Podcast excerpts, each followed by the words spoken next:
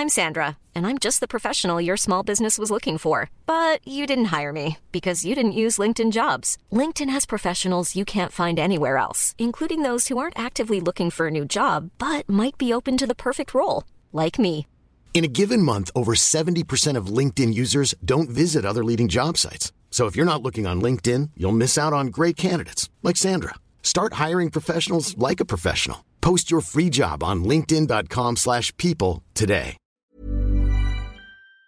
Natürlich braucht es keine 20 Anbieter für ein MSCI World, aber es ist nicht verkehrt, wenn es diese 20 Anbieter gibt, denn das sorgt für Wettbewerb und Wettbewerb ähm, sorgt für den Preisdruck und somit auch für attraktivere Preise für den Privatanleger. Und somit haben wir unglaubliche Skaleneffekte. Wir können mit 15 Portfolio-Managern 800 Milliarden verwalten und wir wachsen ja. Und dadurch haben wir eben ein, ein Geschäftsmodell, was es uns ermöglicht, auch mit, mit Wachstum Skaleneffekte ähm, zu nutzen und die dann auch wieder weiterzugeben an, äh, an unsere Anleger und dann auch hier und da entsprechend die Kosten zu senken. Jeder versucht jetzt von diesem, von diesem Kuchen ein Stückchen abzubekommen und das schafft er eben nicht mit den Kernasset-Klassen, sondern er muss sich auf Spezialitäten oder Themen oder Nischen fokussieren. Mir hatte mal irgendwann irgendjemand gesagt, es ist eine sehr vernünftige ähm, Allokation, 30% Aktien, 30% Anleihen, 30% Immobilien und 10% Cash. Und das finde ich ganz gesund und daran habe ich mich im Prinzip immer gehalten.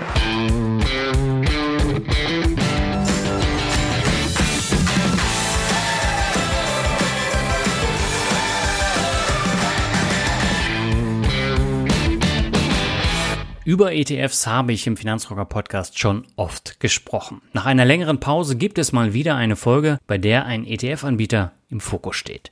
Die letzte ist nämlich genau zwei Jahre her. Damals hatte ich mit Sebastian Külps, den Deutschlandchef von Vanguard, zu Gast.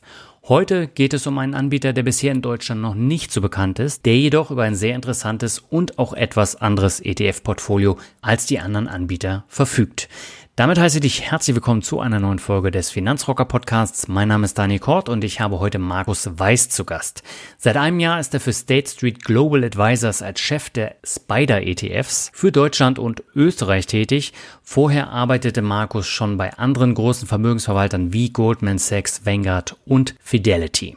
Wem State Street Global Advisors nicht sagen sollte, State Street wurde schon 1792 gegründet und gehört zu den größten Vermögensverwaltern der Welt, ist in Deutschland aber eher im Hintergrund tätig. Das ist auch ein Thema, über das wir im Interview sprechen. Letztes Jahr habe ich gemeinsam mit Clemens ein Video über die Aktien von Vermögensverwaltern gemacht, wo Clemens State Street auch nochmal ausführlicher vorstellt. Und falls dich das interessiert, ich verlinke das Video nochmal in den Show Notes. Als ETF-Anbieter hat State Street über die Marke Spider, also SPDR, 269 ETFs im Angebot und verwaltet darüber ein Vermögen von über einer Billion US-Dollar, wobei der Löwenanteil davon natürlich in den USA liegt.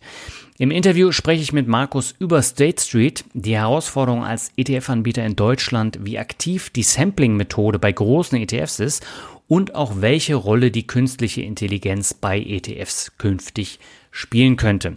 Darüber hinaus sprechen wir aber noch über die sehr gut laufenden Dividenden-ETFs von Spider, das Thema Anleihen, das spezielle Wandelanleihen-ETF von Spider und warum Themen-ETFs nicht im Angebot erscheinen. Ich selbst konnte aus dem Gespräch mit Markus noch einige Dinge mitnehmen und finde es beachtlich, wie mit so wenigen Portfolio-Managern so ein großes Vermögen verwaltet werden kann. Du siehst eine ganze Menge Themen und es ist auch ein sehr interessantes Interview geworden. So, jetzt aber genug der Vorrede, gehen wir ab zum Interview.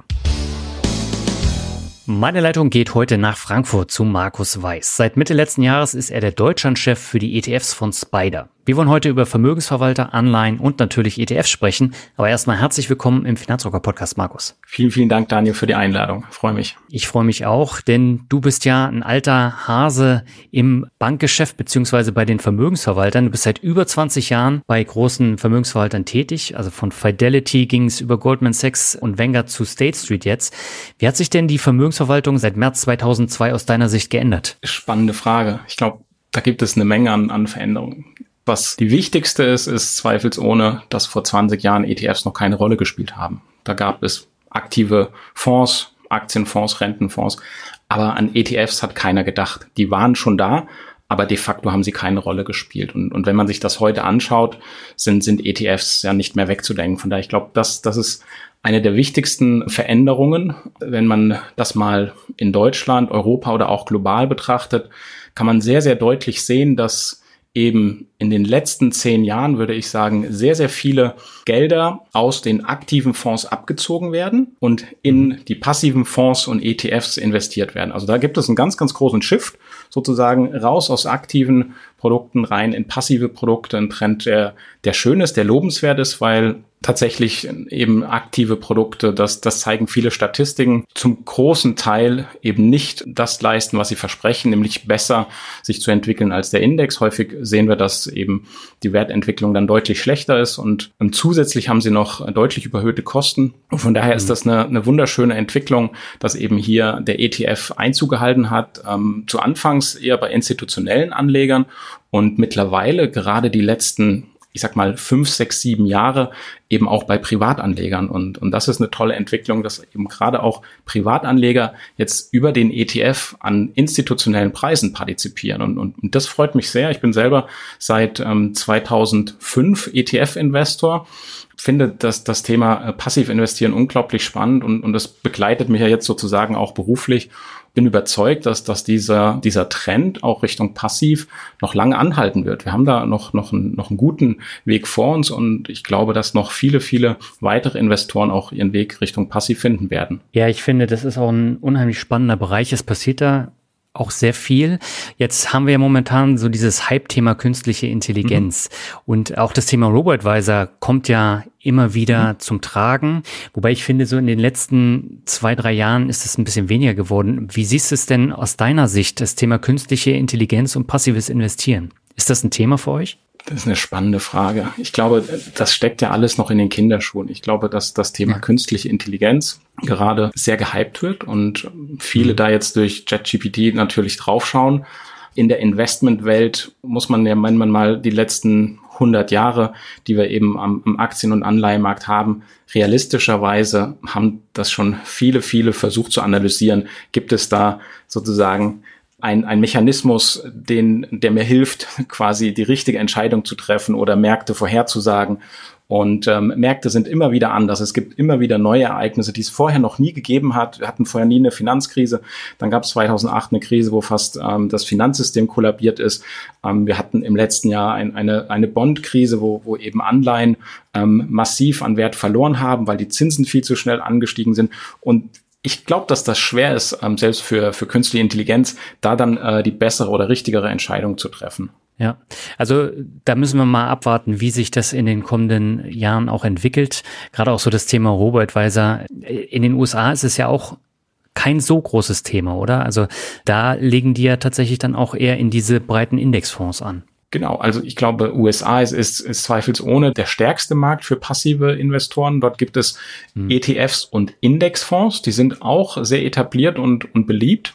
Aber in den letzten zwei, drei Jahren haben die Mittelzuflüsse Richtung ETF ähm, deutlich zugelegt und Indexfonds ähm, werden kaum noch gekauft. Also da sieht man auch, der ETF hat, hat hier quasi auch gewonnen und bleibt äh, das beliebteste Instrument.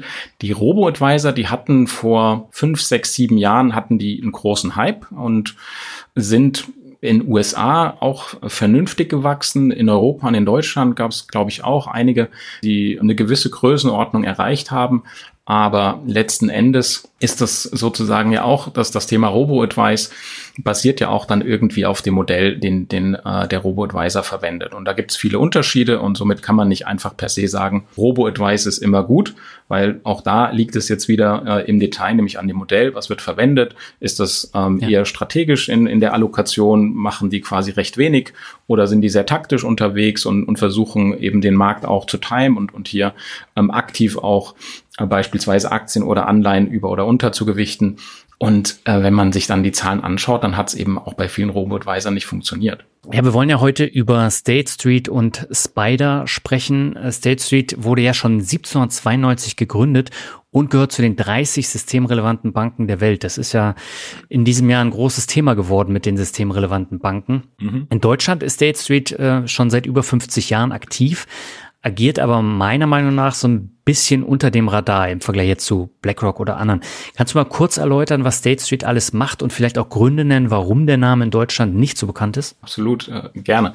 Tatsächlich ist, ist State Street eines, eines der größten Banken weltweit. Wir haben über 40.000 Mitarbeiter und ähm, haben eine Spezialisierung. Also im Gegensatz zu, ich sag mal, Sparkassen, die die Filialen haben, sind wir eben als State Street eine Bank, die sich auf Depotdienstleistungen spezialisiert hat und ja. agieren sozusagen weltweit im Hintergrund für institutionelle Investoren. Heißt, mhm. jeder institutionelle Investor, aber auch jeder Fonds, der braucht im Hintergrund natürlich jemanden, der die ganzen Aktien und Anleihen verwahrt und der auch die ganzen Transaktionen ausführt, der die steuerlichen Daten entsprechend einpflegt, der die rechtlichen Daten prüft. Und das ist die, das Kerngeschäft von State Street. State mhm. Street Bank ist, ist eine reine auf äh, Depotgeschäft und Verwahrstellengeschäft fokussierte Bank. Und das machen wir enorm äh, gut und effizient. Da sind wir Marktführer. Und das ist aber etwas, das tritt nicht in Erscheinung. Wir haben sogar viele deutsche Asset Manager als unsere Kunden. Das heißt, wir stehen bei vielen äh, deutschen Asset Managern auch hinten dran und sind äh, die Verwahrstelle für dann äh, die Aktienfonds oder, oder Anleihefonds. Aber das, das ist, denke ich, einer der, der Gründe, warum wir eben nicht so stark von der Markenbekanntheit dastehen wie, wie andere große Asset Manager. Und dann gibt es natürlich äh, zu State Street gehörend eben den Asset Manager, State Street mhm. Global Advisors. Und dieser Asset Manager, der hat einen ganz, ganz klaren Fokus auf passives Investieren. Also ähm, State Street Global Advisors hat in seiner DNA passiv und, und indexorientiertes Investieren. Das, das machen wir zu 98, 99 Prozent. Also es gibt fast keine anderen Strategien von, von State Street Global Advisors und Dazu zählen eben auch zum Großteil institutionelle Mandate. Also wir sind auch sehr äh, etabliert eben bei institutionellen Investoren. Wir haben über vier Billionen an Assets under Management, also in, in der Verwaltung. Und davon ist ein Großteil über 2,5 Billionen eben von institutionellen Kunden. Und eine Billion in etwa äh, verwalten wir in ETFs. Auch das mhm. macht uns zum drittgrößten ETF-Anbieter der Welt. Also äh, von daher ähm, durchaus äh, eine, eine, sehr ernstzunehmende Größe. Haben aber, ich, ich würde mal sagen, auch in Deutschland in den letzten Jahren durchaus stärker den Fokus auf, auf professionelle Investoren und institutionelle Investoren gelegt und, und wollen das jetzt ändern. Ich glaube, dass wir ein tolles ETF-Angebot haben, auch für Privatanleger. Und das wollen wir sukzessive eben auch ähm, ausbauen und hier auch ähm, stärker glaube ich, ähm, unsere Services, unsere Dienstleistungen und das, was wir gut können, eben auch ETFs, das wollen wir auch nach draußen tragen. Mhm. Und äh, zu den Spider-ETFs gibt es ja auch eine besondere Geschichte. Magst du kurz erläutern, warum das so besonders ist? Sehr, sehr gerne. Die, die tatsächlich hat ähm, State Street den ersten ETF der Welt aufgelegt. Wir sind sozusagen der Erfinder des ETFs und eine mhm. ne ganz spannende Geschichte dazu, die dazu geführt hat, warum es überhaupt den ersten ETF gab. Viele wissen das nicht, dass eines der wichtigsten Gründe für den ersten ETF war, der Black Monday im Oktober 89. Das war ein Tag, an dem der amerikanische Aktienmarkt, also S&P 500, über 20 Prozent an einem Tag abgegeben hat. Das ist ein massiver ja. Kursverlust, der massivste Kursverlust innerhalb eines Tages. Und die Wertpapieraufsichtsbehörde in den USA hat eben das genau untersucht, was hat dazu geführt und, und haben tatsächlich festgestellt, dass es zwar einzelne Aktien gibt und aus diesen Aktienkursen wird dann entsprechend der Indexpreis berechnet, aber an diesem Tag gab es unglaublichen Verkaufsdruck auf den Index. Es gab quasi derivative Instrumente. Man hat nicht einen echten Preis für den Index gehabt, weil wenn nur von den 500 Aktien, nehmen wir mal den S&P 500, wenn wir von 500 Aktien nur eine haben, die vielleicht nicht gehandelt wird, dann weiß ich nicht, was ist denn jetzt der exakte Preis für den Index. Und das hat laut der Aufsichtsbehörde dazu geführt, dass eben die Kurse so massiv gefallen sind innerhalb von so kurzer Zeit. Einer der Lösungsvorschläge war, dass es doch einen robusten Preis für den Index geben müsste. Das heißt, man müsste sozusagen diese 500 Aktien aus dem S&P 500 doch irgendwie in einem Konstrukt halten und dann sozusagen handelbar machen, so dass ich einen echten Preis habe, einen echten Preis für den Index und nicht nur eine Berechnung anhand der 500 Einzelaktien. Und ähm, das war äh, die Idee, die hat ein findiger äh, Produktmanager äh, der American Stock Exchange ähm, aufgegriffen. Nathan Most äh, war sein Name und das ist einer der, der wichtigsten Schlüsselfiguren für die Entstehung des ETFs. Er war zuerst bei Jack Bogle, ähm, der mhm. Gründer von Vanguard, und der hat die Idee zwar interessant gefunden, aber am Ende doch abgelehnt, weil er mit, mit Intraday-Trading ähm, nicht so viel am Hut hatte. Und dann kam Nathan Most eben zu State Street Global Advisors und wir hatten auch damals eben schon eine Passion für passives Investieren, halt überwiegend für institutionelle Investoren und fanden diese Idee von Anfang an gut.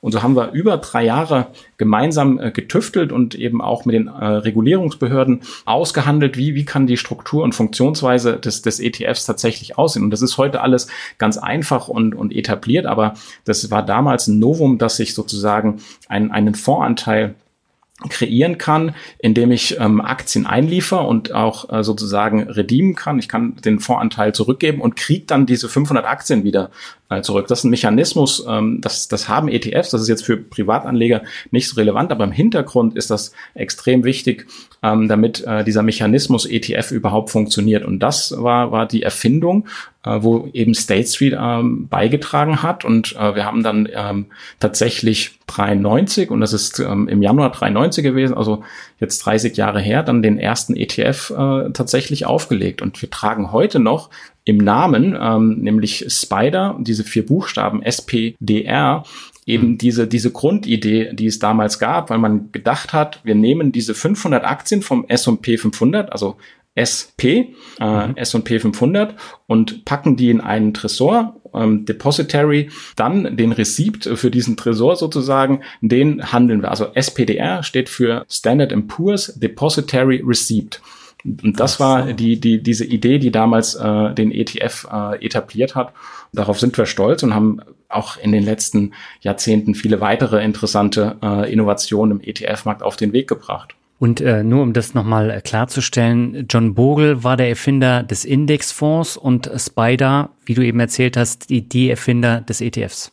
Ganz genau, so ist es. Der äh, Jack Bogle hat das, das Thema Passivinvestieren gab es auch schon länger, ähm, aber Jack Bogle hat tatsächlich den ersten Fonds, der für Privatanleger auch verfügbar war, auf den Weg gebracht mit Vanguard und Spider der zu State Street Global Advisors gehörende äh, ETF-Anbieter. Wir waren die ersten, die den ETF aufgelegt haben. Okay, ich hatte eben John Bogle, glaube ich, gesagt, ne? Ist Jack, Jack Bogle. Bogle.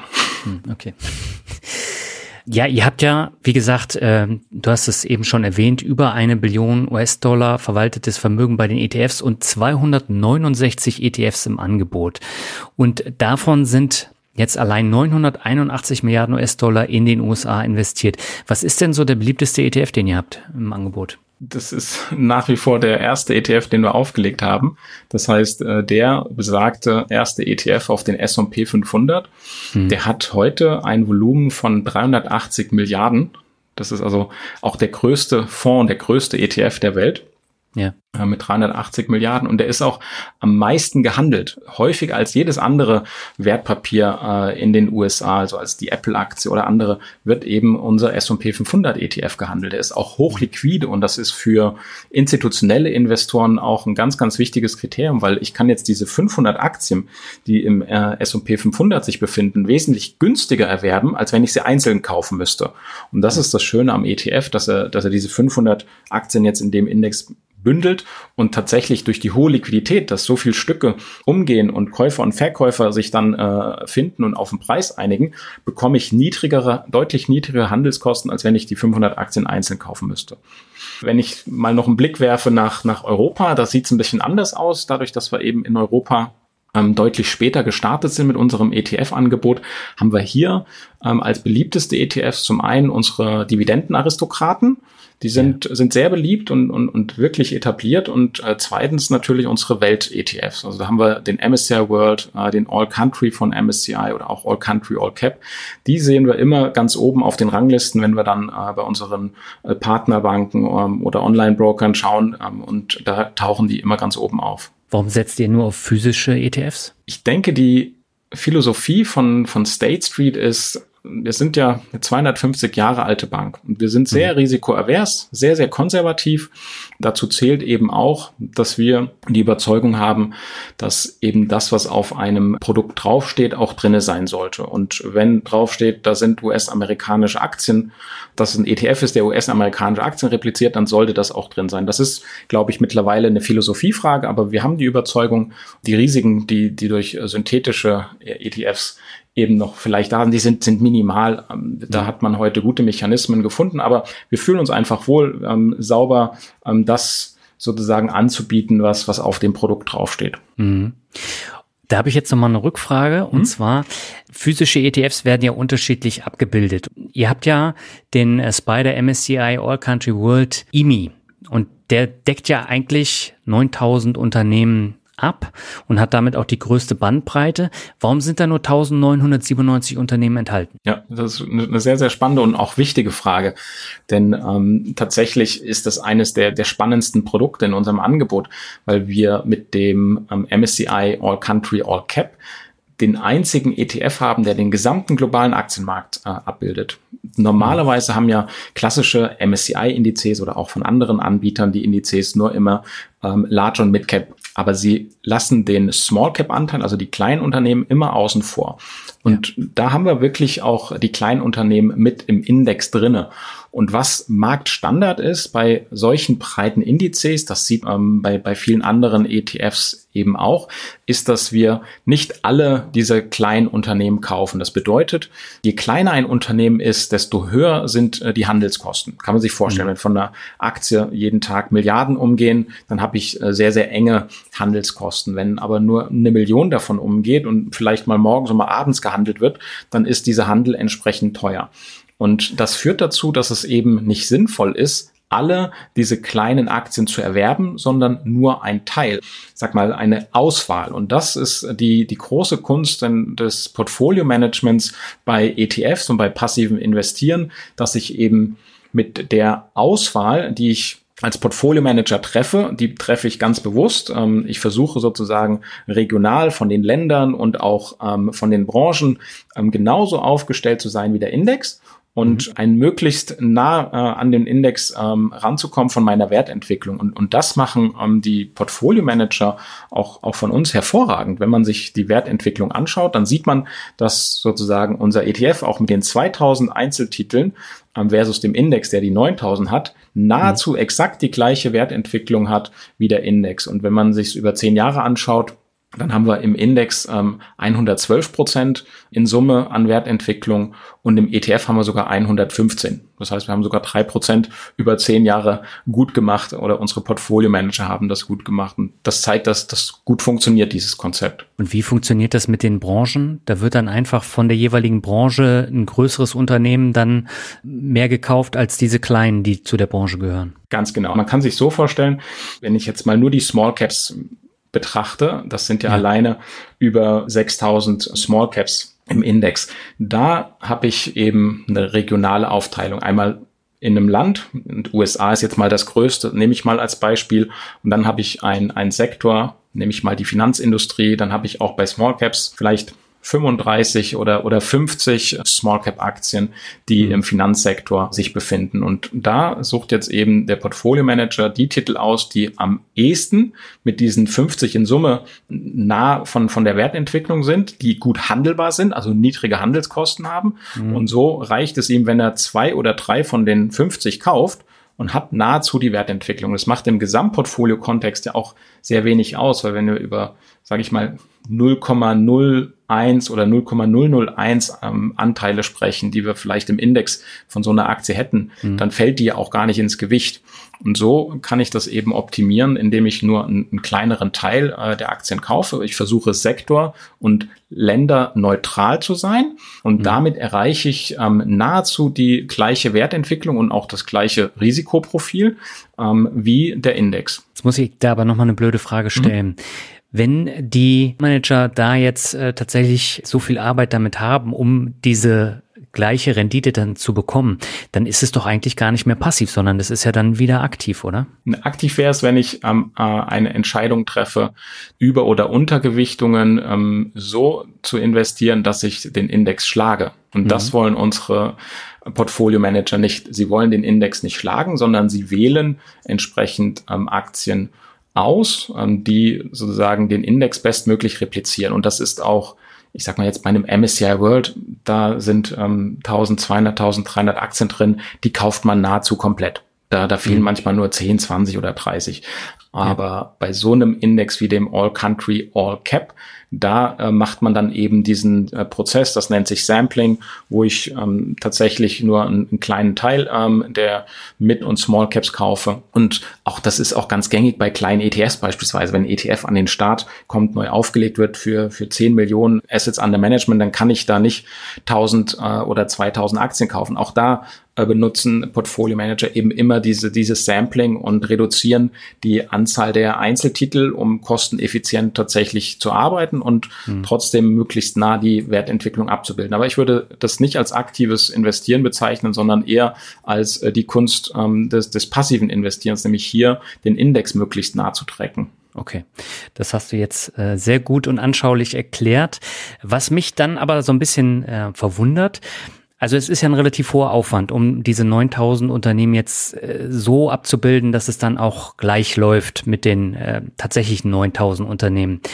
Wie habt ihr es dann geschafft, die Kosten von diesem ETF von 0,4 Prozent TR auf 0,17 Prozent äh, runterzubekommen? Vielleicht nochmal ein, einen kleinen Punkt zurück der Aufwand ist, ist nicht so groß. Nochmal, um das Ganze okay. ins richtige Rampenlicht zu rücken, das machen in der Regel Systeme und Computer. Das heißt, ah, das wird okay. analysiert, da gibt's einen, einen, einen, Computer, der gibt dir im Prinzip vor, mit den äh, drei oder fünf Aktien ne, replizierst du äh, den Sektor in, äh, in dem Land besonders effizient und dann guckt der Portfolio Manager da nochmal drüber.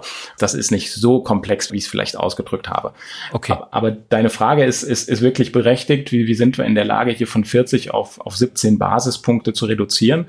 Ich glaube, das Spannende an der ETF-Industrie ist, dass sie ein unglaublich skalierbares Geschäftsmodell hat. Das bedeutet, mhm. im, im Vergleich zu einem aktiven, nehmen wir mal einen großen aktiven Fonds der hat 10 ja. Milliarden Assets under Management. Da brauche ich ein oder zwei ähm, Lead-Portfolio-Manager und dann brauche ich mhm. Analysten, die die ganzen einzelnen Unternehmen, den ganzen einzelnen Branchen eben analysieren, entsprechend äh, bewerten. Da habe ich in der Regel ein Analystenteam von 10, 12. Also ich komme locker auf 15 Personen für, für so einen aktiven Fonds, der dann 10 mhm. Milliarden groß ist. Wir haben für unsere, ich sag mal, 800 Milliarden, die wir in ähm, Aktien-ETFs verwalten, auch nur 15 Portfolio Manager. Eben, das ist hocheffizient. Portfolio Management für Aktienindexing ist, ist hocheffizient. Wie gesagt, eben angesprochen, Computer geben hier in der Regel beim Sampling durchaus gute Hilfestellung, wo und wie ich dann entsprechend möglichst kosteneffizient investiere. Und damit kann ich sozusagen mit, mit 15 Portfolio-Managern ein unglaubliches äh, Vermögen verwalten. Und es ist ja egal, Portfolio-Manager-Kompetenz ähm, auf Aktienindexing ist, ist genauso gut, ob ich US-Aktien oder europäische Aktienindizes äh, repliziere. Das ist von dem Mechanismus sehr ähnlich. Und somit haben wir unglaubliche Skaleneffekte. Wir können mit 15 Portfolio-Managern 800 Milliarden verwalten und wir wachsen ja. Und dadurch haben mhm. wir eben ein, ein Geschäftsmodell, was es uns ermöglicht, auch mit, mit Wachstum Skaleneffekte ähm, zu nutzen und die dann auch wieder weiterzugeben an, äh, an unsere Anleger und dann auch hier und da entsprechend die Kosten zu senken. Wäre das bei synthetischen Produkten schwieriger, die Kosten so zu senken? Also bei synthetischen Produkten habe ich ja gar nicht das klassische Portfolio-Management und das, mhm. was ich eben beschrieben habe, diesen Prozess von Sampling, die sind etwas anders von der Struktur. Da gibt ähm, in der Regel der Counterpart, das ist eine große Bank, die geben in der Regel ähm, mehr oder weniger im Portfolio vor, welche Aktien dort enthalten sein sollen.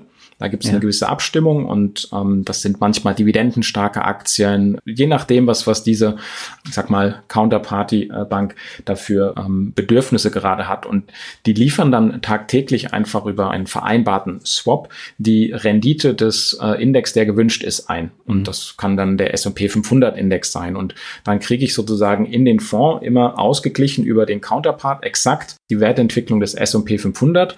Gegenpartei, also die Bank, die kriegt ähm, die Wertentwicklung meiner, meines japanischen Aktienkorbs beispielsweise. So, und das ist, äh, ich sag mal, weniger aufwendig von der Struktur, aber nichtsdestotrotz natürlich auch skalierbar. Das bedeutet, ich habe immer einen gewissen Kostenblock, der, der fix ist. Und wenn ich wachse, auch mit synthetischen ETFs, habe ich, würde ich sagen, auch die Möglichkeit, natürlich Skaleneffekte äh, zu erzielen und Kosten zu reduzieren. Mhm. Aber das heißt, wenn wir das jetzt nochmal zusammenfassen, durch eure Größe und Effizienz seid ihr in der Lage, diese guten Preise zu halten. Ganz genau. So, so ist es. Und, und wenn wir weiter wachsen, jetzt, jetzt haben wir vielleicht irgendwann in zwei Jahren 900 Milliarden in, in Aktien, ETFs, dann haben wir natürlich wieder Spielraum und, und haben nochmal mehr die Möglichkeit, ähm, Kosten zu reduzieren. Und das ist ja, ist ja wunderbar für, für Investoren. Wir sind sozusagen in einem, in einem Markt, wo wir in der Lage sind, Kosten zu senken und die Kosten werden mit Sicherheit auch in den nächsten Jahren weiter fallen. Ja.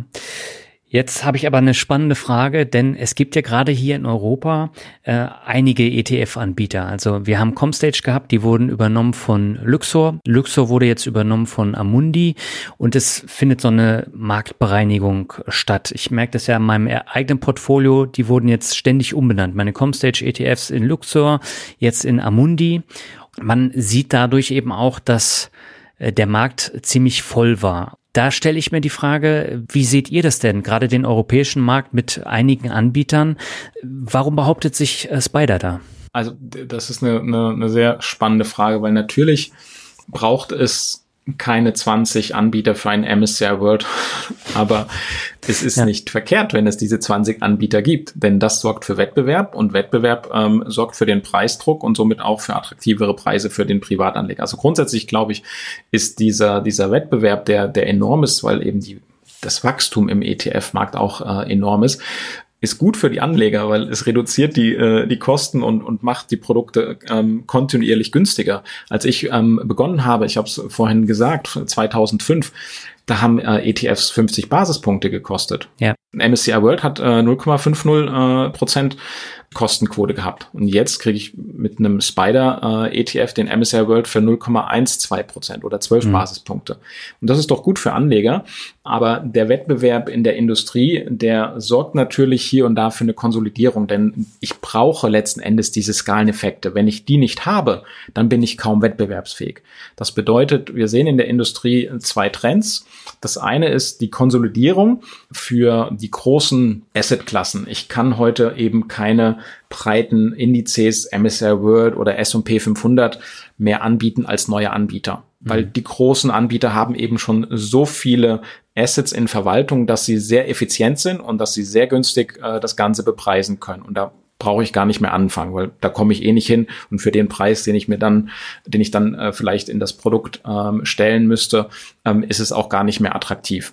Also da findet eine Konsolidierung statt wir sehen, dass die Großen, die haben die Skaleneffekte und, und deswegen gibt's den, den Wettbewerb und das ist gut so, aber ist mit Sicherheit Konsolidierung angesagt, aber in einem moderaten Rahmen. Wir haben in Europa die noch übrigen sieben großen ETF-Anbieter, die sind alle profitabel und in der Lage, auch weiter äh, ihr Geschäft zu betreiben. Also jetzt nicht, dass, dass da irgendwie kurzfristig viel passiert. Aber grundsätzlich, man braucht eben die gewisse Größenordnung, um mitspielen zu können oder ähm, fokussiert sich auf gewisse Nischen, Themen oder anderes.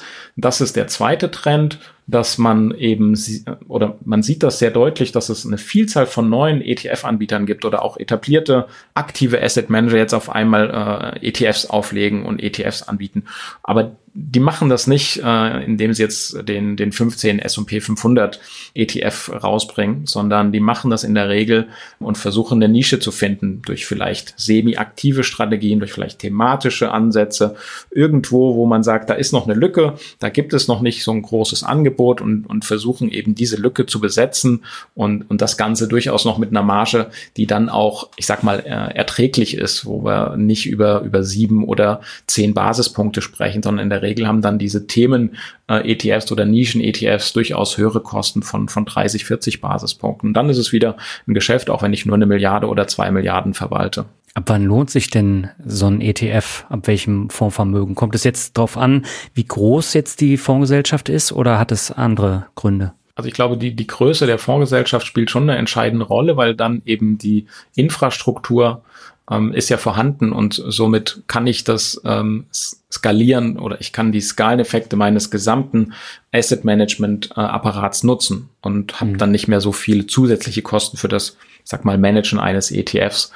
Von daher glaube ich, ja, die Größe eines, eines Anbieters spielt hier auf jeden Fall eine Rolle. Und dann ist es ganz unterschiedlich. Also ich glaube, mit, mit 30, 40 Basispunkten Management-Fee kann auch ein ETF unter einer Milliarde bestimmt gut und, und profitabel arbeiten und, und wird mhm. äh, dem Asset Manager Freude bereiten. Aber ein ETF unter 100 Millionen ist, ist immer sehr schwer. Also das, das mhm. ist etwas, wo wir, wir sehen viele ETFs ähm, unter 100 Millionen und, und das ist der Bereich, wo, wo es eigentlich ähm, nicht so viel Sinn macht für den Asset Manager, weil, weil das kaum profitabel ist. Ja, da muss ich ja als Anleger dann auch drauf achten. Ne? Also ich sag immer, äh, unter 100 äh, Millionen braucht man da eigentlich gar nicht investieren, weil da die Gefahr groß ist, dass es sonst irgendwann in den nächsten zwölf Monaten eingestellt wird. Absolut. Also selbst wenn, wenn wir natürlich als, als Spider auch den ein oder anderen ETF haben unter 100 Millionen, muss ich, muss ich dir da absolut zustimmen. Denn diese Industrie, die probiert auch viel, die probiert eben auch mal neue äh, Ideen und, und Themen und sie macht sie dann eben auch zu, wenn sie nicht funktionieren. Und da würde ich sagen, so, so eine magische äh, Größenordnung sind 100 Millionen, absolut. Da muss ich jetzt gerade an eine Aussage und ein Zitat im Handelsblatt denken vor kurzem. Äh, und zwar ging es da um die überbordene Vielfalt in deutschen Supermarktregalen. Und Verbraucher waren davon oft überfordert. Und äh, da hat die Chefin der globalen Nahrungsmittelsparte von Unilever, also da gehören ja Knorr, Funny, Hellmanns und sonstige äh, Sorten mit dazu, ähm, die hat gesagt, unsere Branche hat es mit Neuheiten übertrieben. Hier eine neue Geschmacksrichtung, da eine neue Variante. Und da habe ich mir die Frage gestellt, ist diese Übertreibung nicht auch im ETF-Bereich vorhanden? Zweifelsohne. Da würde ich dir voll und ganz zustimmen. Wir brauchen auf jeden Fall nicht diese Tausenden äh, an, an ETFs, die es gibt. Ja. Ich glaube, wir haben eben, das, das habe ich eben auch versucht zum Ausdruck zu bringen, wir haben die, die traditionellen Assetklassen, das sind die wichtigen für jedes Portfolio, ne? also Kernmärkte äh, global oder vielleicht auch dann regional, USA, Europa, ähm, Aktien, Renten, so. Da, das sind die, die Kernbausteine, die, die braucht man und damit kann ich äh, sehr, sehr gut ein Portfolio konzipieren und, und bestücken, ob ich jetzt professioneller Investor oder Privatanleger bin. Aber diese hunderte von Themen-ETFs und ähm, was es da eben alles gibt, das ist das, was ich vorhin beschrieben habe mit jeder versucht jetzt von diesem, äh, von diesem Kuchen ein Stückchen abzubekommen und das schafft er eben nicht mit den Kernasset-Klassen, sondern er muss sich auf Spezialitäten oder Themen oder Nischen fokussieren. Und da versuchen sich jetzt halt sehr, sehr viele, auch etablierte Asset Manager, die, ich sag mal, diesen, diesen Zug des ETFs verpasst haben, versuchen jetzt irgendwie eben doch noch äh, mit gewissen Nischenthemen Fuß zu fassen. Äh, da gibt es vieles, was wir nicht brauchen. Ja, mhm. Da glaube ich, wird es dann auch sichtbar, dass das vieles wieder zugemacht wird und es wird sehr undurchsichtig. Es gibt viel zu viele ETFs und ähm, es gibt viel zu viele Themen und Spezialitäten ETFs. Ich finde, der Wettbewerb ähm, bei einem MSCI World oder S&P 500 ist toll. Der hilft dem Investor. Also ne, ist, ist, ist durchaus positiv, wenn, wenn da Wettbewerb vorhanden ist. Aber diese Vielzahl an, an unübersichtlichen äh, Produkten da bin ich skeptisch und ich halte es teilweise auch ähm, für etwas gefährlich, weil wir reden ja beim ETF durchaus äh, von einem Instrument, was börsengehandelt ist. Das heißt, es ist für jeden verfügbar. Für jeden Privatanleger ist, ist ein ETF verfügbar. Und wenn es dann zu komplex ist mit dem, was da so alles drinne ist, dann finde ich das gar nicht so schön, weil das macht vielleicht dieses tolle Instrument ETF hoffentlich nicht, aber ne, ich sag mal, dass das ist ein Vehikel, was sich etabliert hat, was was wunderbar funktioniert und, und perfekt ist ähm, für institutionelle und Privatanleger. Und ich hoffe, dass das kriegt keinen Kratzer, dadurch, dass das irgendwie äh, zu, ich sag mal, fancy dancy äh, Strategien hier auf den Markt gebracht werden, die am Ende gar nicht funktionieren und, und Anleger in die Röhre gucken. Mhm. Themen-ETFs habt ihr auch gar nicht im Angebot, oder? Nee, haben wir nicht. Wir haben, wie, wie ich vorhin auch sagte, wir sind sehr konservativ und, und Dazu zählt eben auch, dass wir die Überzeugung haben, dass Themen-ETFs häufig für den Anleger auch nichts bringen. Das bedeutet, wenn ein Themenfonds oder Themen-ETF aufgelegt wird, ist häufig diese Anlageklasse schon sehr gut gelaufen. Sonst ja. wäre sie ja kein Thema. In der Regel ne, guckt man sozusagen immer auf Anlageklassen und auf deren Performance in der Vergangenheit. Und das führt häufig dazu, und da gibt es auch einige gute Studien, dass eben, wenn dann Investoren in diese ETFs, Themen-ETFs oder Themenfonds investieren und das dann mal über zehn Jahre auch halten, das Investment, dass mhm. dann deutlich weniger als die Marktrendite erzielt wird. Das bedeutet, ich bekomme bei den meisten Themen-ETFs oder Themenfonds eben weniger als die Marktrendite. Und das ist ja nicht sinnvoll und deswegen ähm, statistisch macht es also wenig Sinn, auf, auf sowas zu setzen, weil ne, ein Großteil dieser Themen ETFs über zehn Jahre nicht bewiesen haben, dass sie mehr Ertrag liefern als, als der Gesamtmarkt. Mhm. Aber ich sag mal, es ist natürlich eine, eine spannende Möglichkeit, vielleicht sein, sein Portfolio doch so ein bisschen zu optimieren. Wenn ich da ein, gutes Core-Investment habe und wirklich eine breit diversifiziertes globales Aktienportfolio und einen globalen Aktien-ETF, dann sage ich, ich spiele noch mit einem kleinen Teil und versuche mich mal an Thema X oder Y, ob das jetzt AI ist aktuell oder Robotics, why not? Aber bitte in Maßen und, und nicht in Massen, weil das ist doch ein recht konzentriertes Portfolio. Wenn ich in, in Themen-ETFs investiere, dann habe ich ja häufig nur ganz wenige Aktien die dann den ETF ausmachen. Da kann ich auch gleich drei Aktien kaufen, habe ich wahrscheinlich das gleiche. Aber sie haben häufig ein sehr, sehr konzentriertes Portfolio aus, aus wenigen Aktien, einen schönen Namen drauf und dann wird das Produkt vermarktet.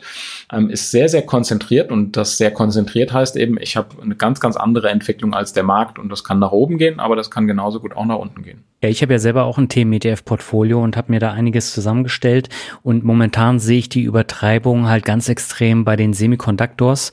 Die haben, glaube ich, oder mein TMETF, was ich da habe, hat eine Rendite von 48 Prozent in diesem Jahr gemacht. Und das liegt einzig und allein an Nvidia. Nvidia ist damit Abstand die größte Position. Das ist jetzt auch viel zu heiß gelaufen. Und die Leute, die jetzt da reingehen, da ist die Gefahr groß, dass dann dasselbe passiert wie 2020 mit diesem Clean Energy ETF, was ja 120 Prozent nach oben gegangen ist. Und seitdem performt er halt im Minusbereich. Richtig. Ja, das, das ist ein heißes Eisen. Das, das muss man ja. wissen, wenn man, wenn man thematisch investiert. Ich, ich sage immer erstmal ein, ein vernünftiges ähm, Portfolio aus, aus globalen Aktien und, und globalen Renten, wenn ich entsprechend äh, diversifizieren möchte dann kann ich das ähm, sozusagen als kleines Satellitenportfolio nebenbei stellen, ähm, muss man aber nicht. Ja, aber bei euch spielen Smart Beta ETS schon eine Rolle. Absolut. Smart Beta ist, ist äh, enorm wichtig für uns. Für uns äh, sind auch die Dividendenstrategien Smart Beta Strategien, weil hier treffen wir auch eine aktive Gewichtung und gewichten sozusagen einige Unternehmen eben deutlich stärker und zwar die Unternehmen, die eine stabile und hohe Dividende auszahlen.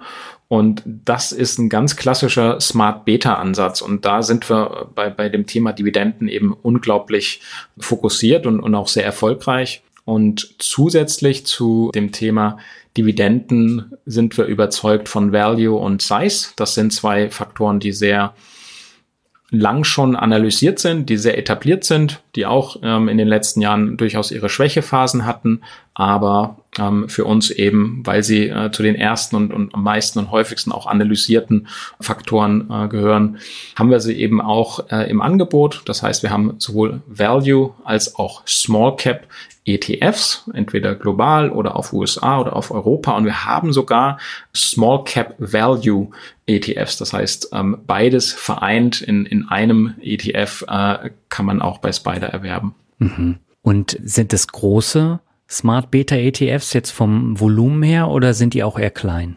Also die Dividendenstrategien sind sehr groß. Da reden wir, wie gesagt, über 4 Milliarden, ähm, 2 Milliarden, eine Milliarde. Die Small Cap ETFs haben auch eine sehr vernünftige Größenordnung. Wir haben also ähm, Global und auch US Europa ist nicht so groß, da sind wir dann schon im Bereich von 100, 200 Millionen und, und ähnlich äh, ist die Größenordnung bei, bei Small Cap Value. Da sind wir im Bereich von 100, 200 oder 300 Millionen. Okay, also das gehört dann zum kleinsten Bereich, den ihr genau. habt.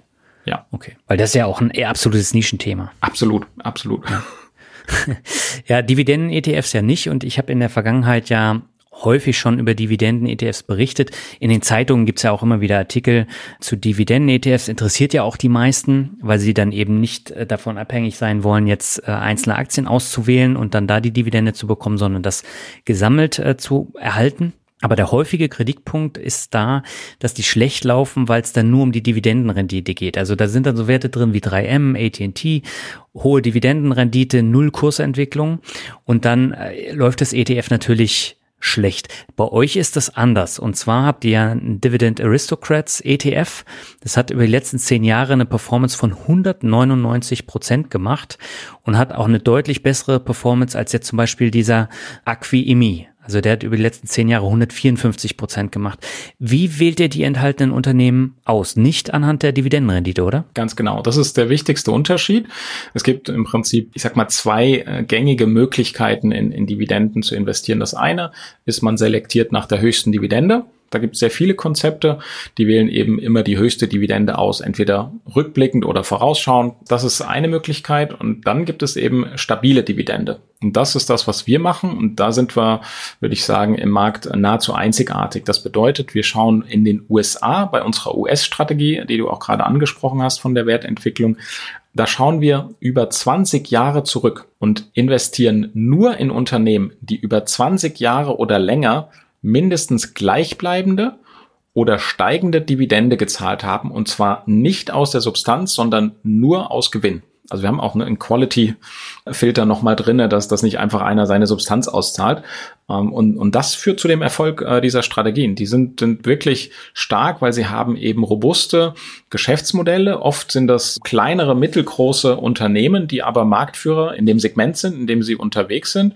Häufig ja. gar nicht so bekannt, aber sind äh, unglaublich stark vom Geschäftsmodell, sehr robust und haben eben über einen Marktzyklus hinweg, weil wenn wir über 20 Jahre sprechen, ne, da, da reden wir über mehr als einen Marktzyklus, waren sie in der Lage, Gewinne konstant zu erwirtschaften, diese auch auszuschütten. Und, und das ist, ist der, der Teil des, des Erfolgs der Aristokraten. Hm. Wie oft werden die Unternehmen da ausgetauscht? Einmal im Jahr oder ist das ein längerer Zyklus? Ist wie, wie in vielen Indizes, ähm, wir haben ja hier auch äh, das Konzept äh, in Zusammenarbeit mit, mit Standard Poor's, gibt es ein halbjährliches Review und Rebalancing und das heißt, halbjährlich ähm, gucken wir oder Standard Poor's dann eben, ähm, gibt es hier einen Kandidat, äh, der rausfällt und gibt es neue Kandidaten, die reinkommen und dann wird angepasst. Das sind, ich sag mal, äh, halbjährlich mal eins, mal zwei, mal drei Unternehmen, die dann ausgewechselt werden. Okay, und wie viel ähm, sind da in der Regel in diesen ETFs enthalten? Mehr als 100? In den USA haben wir 120 Einzeltitel aktuell. Das sind äh, nicht die bekanntesten Unternehmen. Das sind aber in ihrem Bereich und Segment häufig äh, wirklich sehr, sehr starke Unternehmen, die, die, die teilweise Marktführer sind, aber eben so eher so aus der zweiten Reihe, die so ein bisschen auch unterm Radar agieren und die eben durch diesen Algorithmus oder durch diesen Ansatz, den wir S&P hier äh, entwickelt haben, dann im ETF sich wiederfinden. Und äh, dieser Ansatz, der prüft eben ne, die, die Stabilität der Dividende. Und wenn die gegeben ist, dann wird investiert und ähm, gewichtet wird dann schon nach der Höhe der Dividende. Also die Unternehmen, die dann nach diesem Filter die höchste Dividende zahlen, die haben auch das höchste Gewicht. Wir versuchen aber das Ganze auch wieder in der Bandbreite zu halten, dass wir im Land und in der Branche keine großen Über- oder Untergewichtungen haben. Dann lass uns doch äh, ganz kurz nochmal zum Thema Anleihen äh, kommen. Ihr habt ja auch Anleihen-ETFs im Portfolio. Wie sinnvoll ist es denn gerade angesichts der steigenden Zinsen jetzt auf kurzlaufende Anleihen-ETFs zu setzen und die ins Depot zu nehmen? Ich glaube, dass es sinnvoll ist, weil wir haben eben ähm, ein, ich würde sagen, fast Jahrhundert-Event im letzten Jahr gehabt. Anleihen haben massiv an Kurs verloren, dadurch, dass eben die Zinsen so schnell so stark gestiegen sind. Und da sieht man sehr deutlich, was, was ein wichtiger Risikofaktor von Anleihen ist. Ich habe einmal ähm, eben das Ausfallrisiko. Das ja. ist ähm, recht einfach zu vermeiden, indem ich beispielsweise sichere Staatsanleihen erwerbe oder ähm, Unternehmensanleihen mit einer hohen Bonität. Die haben sehr geringe Ausfallquoten. Und dann bin ich bei dem zweiten Risiko, Zinsrisiko, Durationsrisiko genannt. Das ist ähm, das Risiko, dass wenn ich jetzt äh, vor anderthalb Jahren eine Bundesanleihe gekauft habe bei 0% Verzinsung, jetzt stehen die Zinsen auf einmal bei 3%, dann ist natürlich meine Anleihe, die null liefert über die nächsten zehn Jahre, nicht mehr so viel wert. Und die fällt im Kurs genau so viel, bis sie eben für den nächsten, der sie kauft, wieder die drei Prozent pro Jahr generiert. Und das ist äh, das sogenannte Zinsrisiko. Und das kann ich eben mit einem kurzlaufenden Anleihe-ETF vermeiden, wenn ich sozusagen in den Laufzeiten nicht ähm, auf, auf sechs, sieben, acht Jahre gehe, sondern tatsächlich mich auf kurze Laufzeiten äh, fokussiere in einem ETF, dann habe ich auch nur ein sehr geringes Zinsrisiko. Das bedeutet, wenn, wenn der Zins selbst jetzt, ähm, wo wir aktuell stehen, nochmal um ein Prozent äh, beispielsweise steigt, wir nehmen mal jetzt die 0 bis 3-Jährigen, das ist eine Kategorie, die gibt's häufig, haben wir auch, 0 bis 3 Jahre, dann komme ich auf eine sogenannte Duration von 1,5 Jahren. Das bedeutet, Zinsanstieg von 1 Prozent kann man ganz grob sagen, Wertverlust ist dann das 1,5-fache, also wenn die Duration 1,5 ist, das heißt, ich verliere 1,5 Prozent. Und jetzt liegen wir bei Unternehmensanleihen mit einer guten Bonität in Europa, also im, im Euro investiert, liegen wir bei vier Prozent. Ich bekomme also aktuell vier Prozent Zins pro Jahr Und selbst wenn der Zins nochmal um ein Prozent steigt, dann würde ich 1,5 Prozent verlieren. Von daher, das ist auf jeden Fall ein Bereich, wo wir sagen, dass das ist sinnvoll, das kann sinnvoll sein. Ich habe wieder einen vernünftigen Zinsertrag äh, bei Anleihen und, und den kann ich, kann ich mitnehmen. Ja. ja. Und ähm, was habt ihr da für Angebote bei Anleihen-ETFs? Also wir sind gerade jetzt bei, bei den Kurzläufern sind wir, sind wir auch, auch sehr gut und sehr beliebt. Wir haben diesen 0 bis 3 Jahre auf europäische Unternehmensanleihen mit einer hohen Bonität. Das ist auch einer der, der größten Anleihe-ETFs bei uns. Da haben wir eben diese vier Prozent Rendite. Von daher, das, das macht äh, auf jeden Fall Sinn, wenn jemand äh, in das Thema Anleihen investieren möchte. Wer noch eine Nummer sicher gehen möchte und nur europäische Staatsanleihen ähm, erwerben möchte. Dafür hätten wir auch den ein bis drei Jahre europäische Staatsanleihen, also Euro Government Bond heißt der dann. Der hat eine Verzinsung von drei Prozent, also ist, ist ja auch ähm, vernünftig. Wissen, wir hatten äh, eine, eine, eine lange Zeit eben auch null da stehen drei Prozent ist durchaus attraktiv. Und wer noch ein bisschen gewagter investieren möchte, der könnte eben auch bei, bei den Kurzläufern in, in Schwellenländer investieren. Also da haben wir äh, 0 bis 5 Jahre Schwellenländer, ähm, die eigentlich in US-Dollar ausgegeben sind. Und das ähm, gibt es eben auch währungsbesichert, so dass ich sauber im Prinzip Euro als Währung dann habe. Da habe ich eine Währungssicherung drin und habe wirklich nur, das heißt die Wertentwicklung dann äh, der tatsächlichen Anleihen, der kurzlaufenden äh, Schwellenländeranleihen. Mhm. Du hattest mir im Vorgespräch auch gesagt, ihr habt ein äh, Wandelanleihen-ETF im Angebot.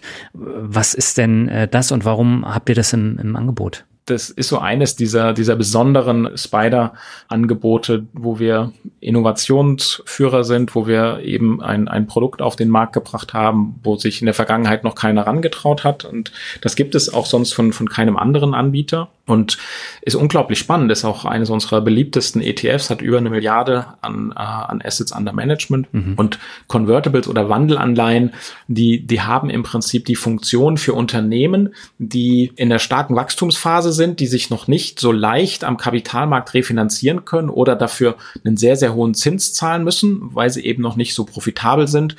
Da gibt es die Möglichkeit als Unternehmen auch Kapital zu besorgen also eine Anleihe zu emittieren und dann eben einen sehr geringen Zins auf diese Anleihe zu schreiben und zusätzlich eine Aktienoption und zu sagen, okay, unsere Aktie, wir sind ein Aktienunternehmen entsprechend gelistet und, und börsennotiert und unsere Aktie ist, ist heute beispielsweise 100 Euro wert, dann nehme ich äh, diese 100 Euro und sage, sollte der Kurs bei 100 äh, Euro liegen oder mehr, dann wird die Anleihe in Aktien ausgezahlt. Und das führt mhm. dazu, dass wenn jetzt sozusagen der Kurs der Aktie steigt, beispielsweise auf 110 Euro, dann habe ich auf einmal ja eine Anleihe, die aber in Wirklichkeit mir bei Fälligkeit die Aktien auszahlt und bin sozusagen eigentlich im Aktienrisiko. Wenn jetzt die Aktie fällt auf zum Beispiel 90 Euro, dann kriege ich einfach meine 100 zurück als Anleihe. Und das ist ein ganz, ganz spannendes Instrument, weil ich habe die Möglichkeit, am Aktienmarkt zu partizipieren, aber muss dazu sagen, das sind kein breit globales, ähm, sauber diversifiziertes Konzept, sondern da befinden sich eben Unternehmen, die auch alle eben etwas weniger Gewinn erwirtschaften, starkes Wachstum haben und, und dadurch ich sag mal, bin ich in einem gewissen Segment unterwegs, vielleicht etwas wachstumsorientiert, also kann man es, glaube ich, ganz gut formulieren. Und auf der anderen Seite habe ich dann eben diese, diesen, diesen Puffer nach unten, dass irgendwann, wenn, wenn sozusagen ähm, die Aktienkurse fallen sollten, ich irgendwann eben dann wieder eine ganz normale Anleihe habe, die zwar geringe Zinsen zahlt, aber erstmal die Sicherheit einer Anleihe bietet. Und das ist ein wirklich spannendes Instrument, das man als Beimischung im Portfolio äh, durchaus in Erwägung ziehen kann, weil ich hier vom Rendite-Risikoprofil ein ganz attraktives Profil habe, wo ich am Aktienmarkt partizipiere, wenn er nach oben geht und die Partizipation, die wird sozusagen auch immer stärker, je höher der Aktienmarkt äh, geht. Und wenn es nach unten geht, reduziert sich eben diese Partizipation am Aktienmarkt und es wird immer mehr wieder zur Anleihe. Das ist, ist ein Konzept, das funktioniert, das hat seine Phasen und, und ist wirklich, äh, auch, auch wenn man das mal über die letzten 20, 30, 40 Jahre sich anschaut, äh, sinnvoll und gut im Portfolio-Kontext als ein Zusatzbaustein. Aber es hat auch seine Schwächephasen, wie zum Beispiel im letzten Jahr, weil diese Wandelanleihen haben lange Laufzeiten. Und wenn jetzt, ähm, wie im letzten Jahr, die Märkte einbrechen, dann habe ich ja eigentlich den Vorteil der Anleihe, Aber wenn jetzt gleichzeitig noch so stark die Zinsen steigen, dann verliere ich eben auch auf der Anleihe ordentlich. Und das war im letzten Jahr der Fall, sodass die Wertentwicklung im letzten Jahr für Wandelanleihen eben nicht so gut aussah. Aber an sich ein, ein super spannendes Konzept, was, wenn man das mal in Rendite-Risiko-Aspekten betrachtet und mit anderen klassischen Aktieninvestments vergleicht, dann, dann habe ich da durchaus eine leichte Verbesserung. Mhm. Wie ist es vom Risikograd? Also ich bin aktuell beispielsweise, man, man nennt das Delta äh, bei, bei den Wandelanleihen, über den gesamten Markt. Wir haben ja über den ETF quasi den gesamten Markt, in den wir investieren, globale Anleihen mit einer gewissen Liquidität. Also die müssen, die Anleihen müssen liquide sein, die wir hier im ETF haben. Da haben wir ein sogenanntes Delta von äh, 0,45 das bedeutet, 45 Prozent ist ungefähr die Partizipation am Aktienmarkt. Sprich, wenn der Aktienmarkt um 10 Prozent steigt, dann steigt mein Wandelanleihen-ETF möglicherweise um 4,5 Prozent. Fällt er um 10 Prozent, dann fällt er auch nur um 4,5 Prozent. Und dieses sogenannte Delta, das bewegt sich, weil nämlich mit steigenden Kursen immer mehr Anleihen im ETF dann zur, sozusagen Richtung Aktie tendieren und dadurch ne, gewinnt eben das, das Thema Aktie an Bedeutung und wenn die Kurse fallen, dann reduziert sich dieses sogenannte Delta, weil immer mehr dann wieder Richtung Anleihe tendieren und das, das schwankt. Aktuell sind wir da eben bei einer Partizipation von äh, 45 Prozent zum Aktienmarkt. Ja, ich finde es spannend. Ich habe jetzt gerade auch euer Factsheet hier offen vom Ref Refinitiv Global Convertible Bond ETF. Da sind 371 Titel drin. Und wenn ich mir so die Top 10 Positionen angucke, dann ist ganz vorne Palo Alto Networks, dann ist Ford mit drin, Pioneer, Southwest Airlines, Airbnb und äh, die liegen so zwischen 0,76 und 1,59 Prozent von der Gewichtung. Und dann habt ihr die Bonität auch noch aufgeführt. Und äh, AAA hat eine Gewichtung von 1,31 Prozent und die größte äh, Gewichtung äh, ist B mit 12,34 Prozent. Also da sieht man schon, äh, das ist jetzt nicht der höchste Investmentgrad. Genau, das geht schon eher Richtung High Yield. Also wir sind hier nicht im Investment Grade Bereich, weil das, das hatte ich ähm, eben sozusagen versucht zu erklären. Diese Unternehmen sind nicht in der Lage, sich günstig äh, zu refinanzieren am Kapitalmarkt. Das heißt, die haben kein Investment Grade Rating und dadurch müssten sie sozusagen viel Zinsen zahlen. Ne? Dann sind sie ja. schnell bei sieben, acht oder neun Prozent Zinsen und das können sie eben umgehen, indem sie sagen, wir legen auf unsere Anleihe eine Aktienoption. Ne? Und mhm. damit, äh, die Aktie kann ich ja ähm, aktuell erwerben für, ich, ich nehme jetzt wieder das Beispiel 100. Ja, das heißt, ich habe sie für 100 erworben und sie ist ja ähm, aktuell dann äh, im Buch auch für 100 und dann bin ich eben, wenn äh, die Aktie sich gut entwickelt, habe ich als Unternehmen ähm, kein, kein schlechtes Geschäft gemacht, weil die Aktie, ja. ich habe mich ja schon eingedeckt äh, mit der Aktie. Ich liefere sie dann entsprechend einfach aus,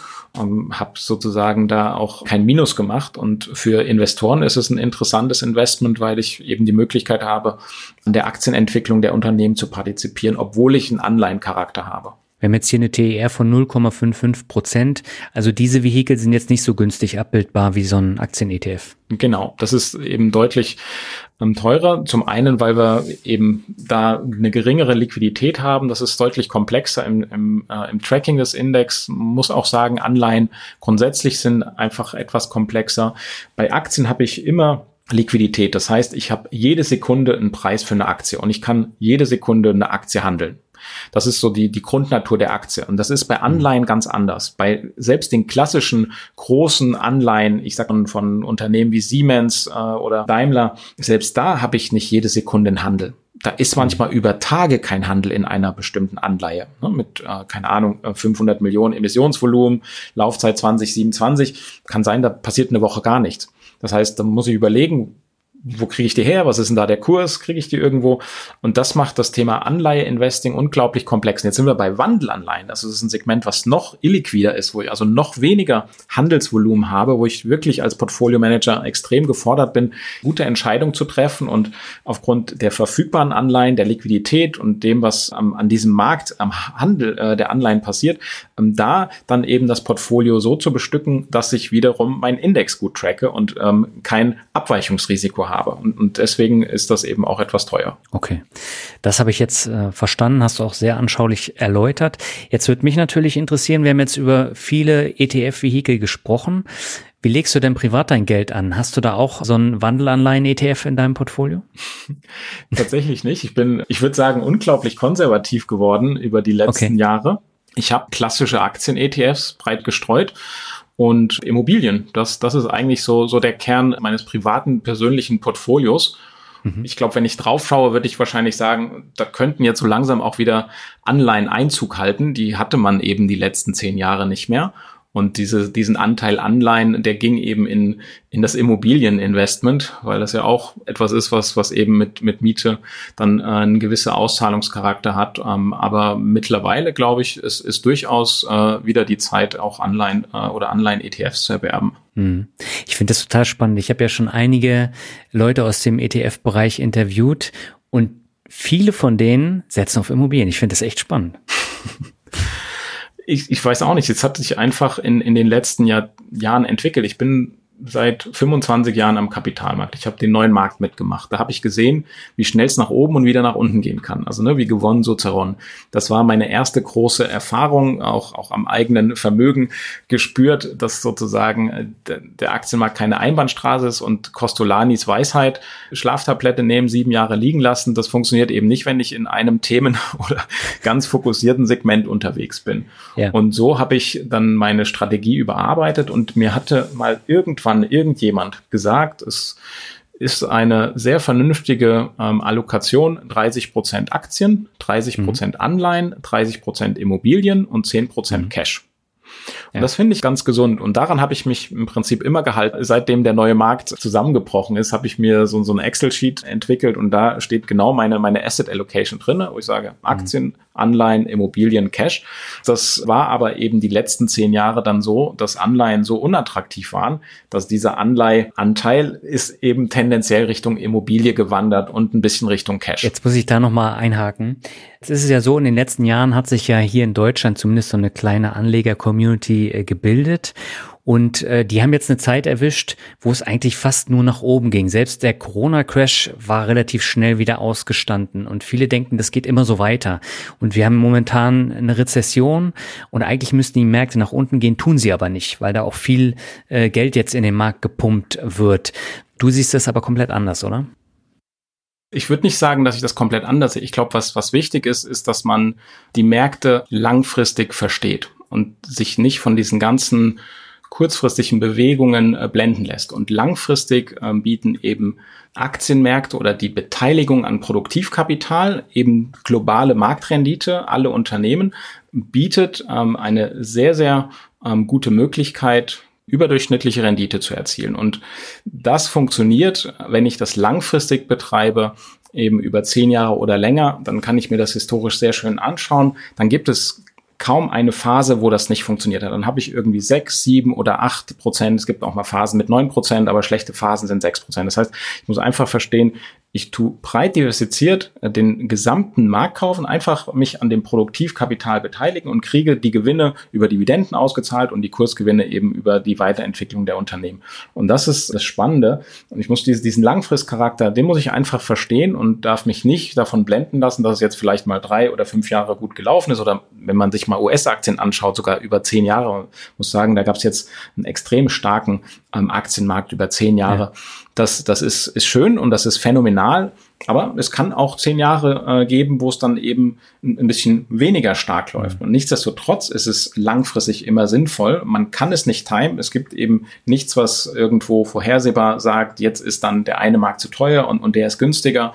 Aber von daher, das hat auch in der Vergangenheit nie funktioniert. Das Einzige, was wirklich funktioniert, ist, den gesamten Markt zu kaufen, sauber äh, und breit äh, diversifiziert zu sein und dann eben wirklich den langen Atem Hast du dir denn jetzt äh, Zukunftsziele gesetzt für die kommenden Jahre? Du hast jetzt äh, das Thema Vermögensverwaltung jetzt die letzten 20 Jahre begleitet, auch ähm, das Wachstum jetzt hier in Deutschland.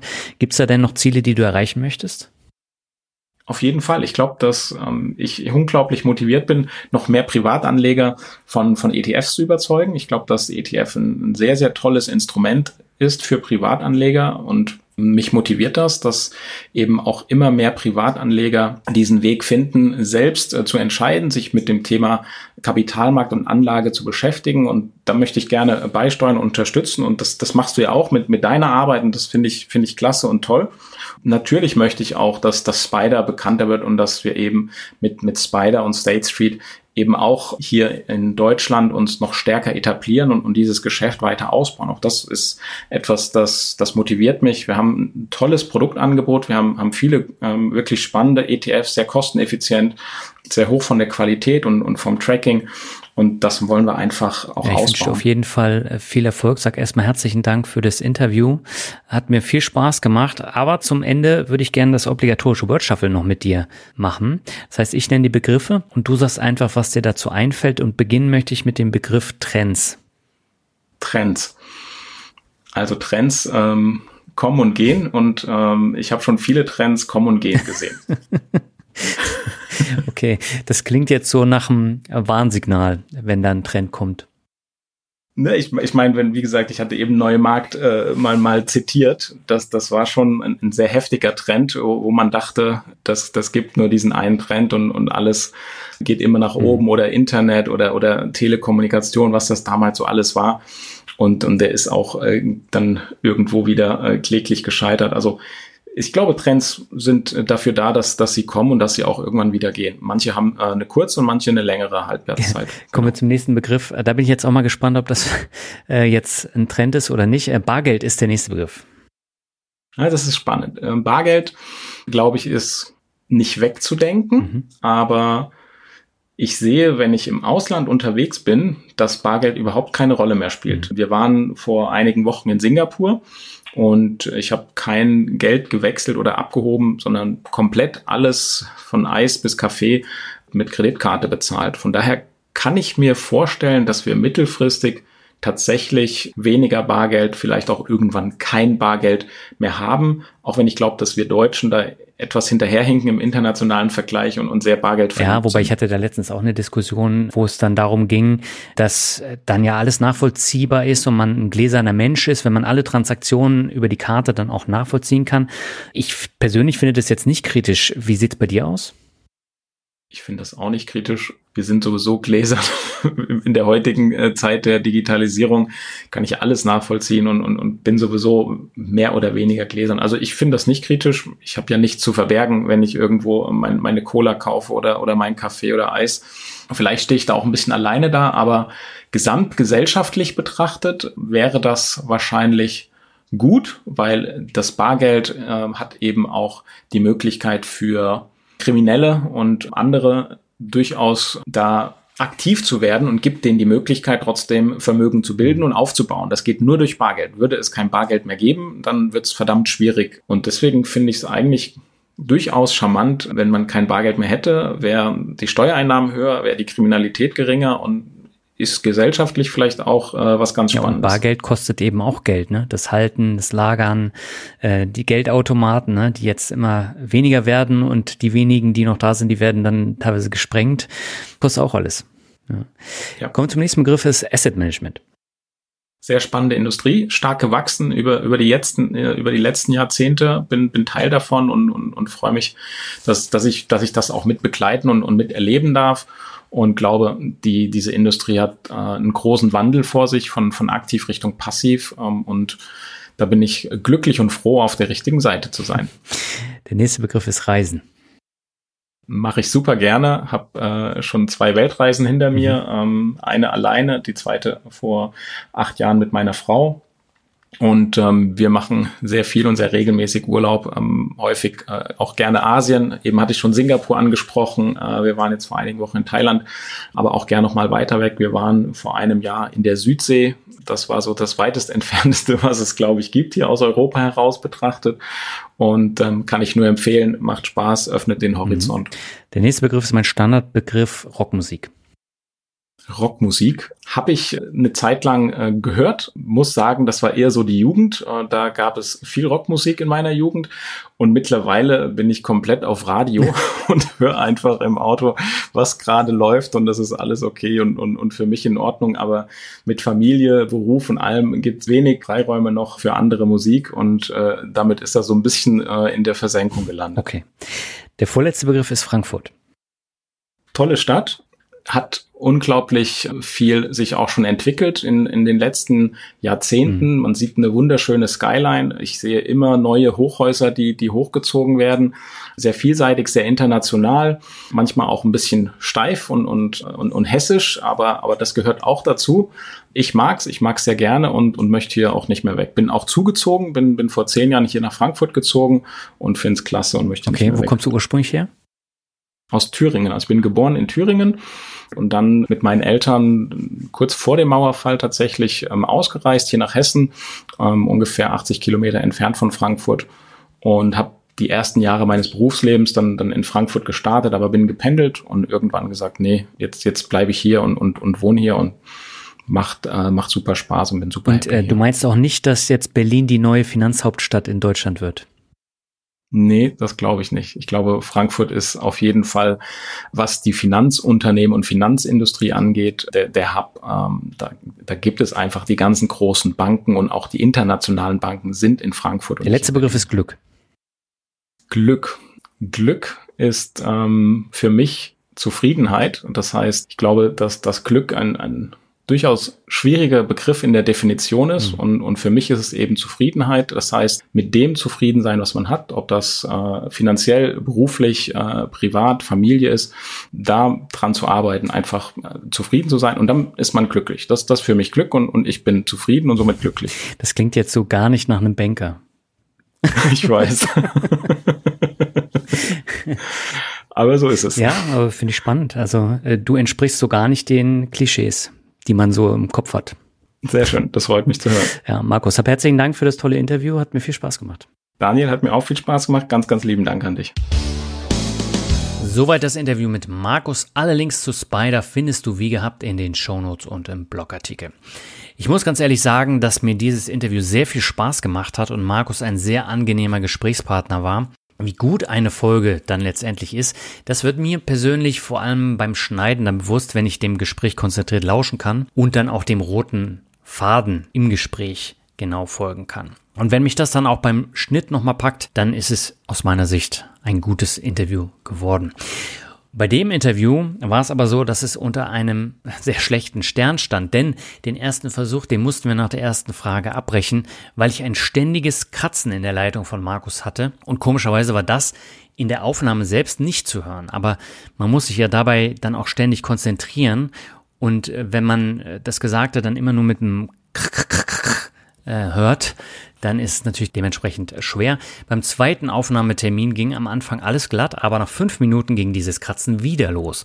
Und es lag auch nicht an den Kopfhörern oder am Mikro von Markus, denn die waren bei den Gesprächen unterschiedlich.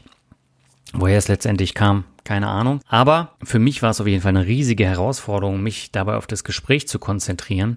Aber zum Glück war das Kratzen dann wieder nicht in der Aufnahme zu hören. Und ich hatte sowas in acht Jahren bisher noch nie und weiß auch nicht, woher es kam. Aber ich bin sehr froh, dass trotz der Umstände ein so gutes Interview entstanden ist. Und in der finalen Aufnahme habe ich bei mir bei den Fragen dann auch die Schwierigkeiten nicht wahrgenommen. Aber während des Interviews ist es mir sehr, sehr schwer gefallen, mich zu konzentrieren auf das, was Markus sagt, weil immer dieses da war. Ja, das vielleicht mal als kleiner Einblick in den Aufnahmeraum des Finanzrockers. Allein mit Aufnahmeproblemen könnte ich Dutzende Stunden Podcast füllen aber die bekommst du ja im Normalfall nicht mit. Ich weiß jetzt auch nicht, wie viel graue Haare mir die Podcastaufnahmen insgesamt beschert haben, aber es ist bei jedem Interview eine Herausforderung mit der Technik und der Leitung und es gibt immer wieder ganz neue Herausforderungen, so wie bei diesem Interview. Ja, damit sind wir jetzt am Ende dieser Folge angekommen. Wir hören uns jetzt im Juli mit dem Staffelfinale der achten Finanzrocker Staffel wieder. Dann geht es in einem sehr vielseitigen Interview um Geld, Reichtum und die toxische Finanzindustrie. Bis dahin wünsche ich dir jetzt erstmal alles Gute und sag ciao, bis zum nächsten Mal.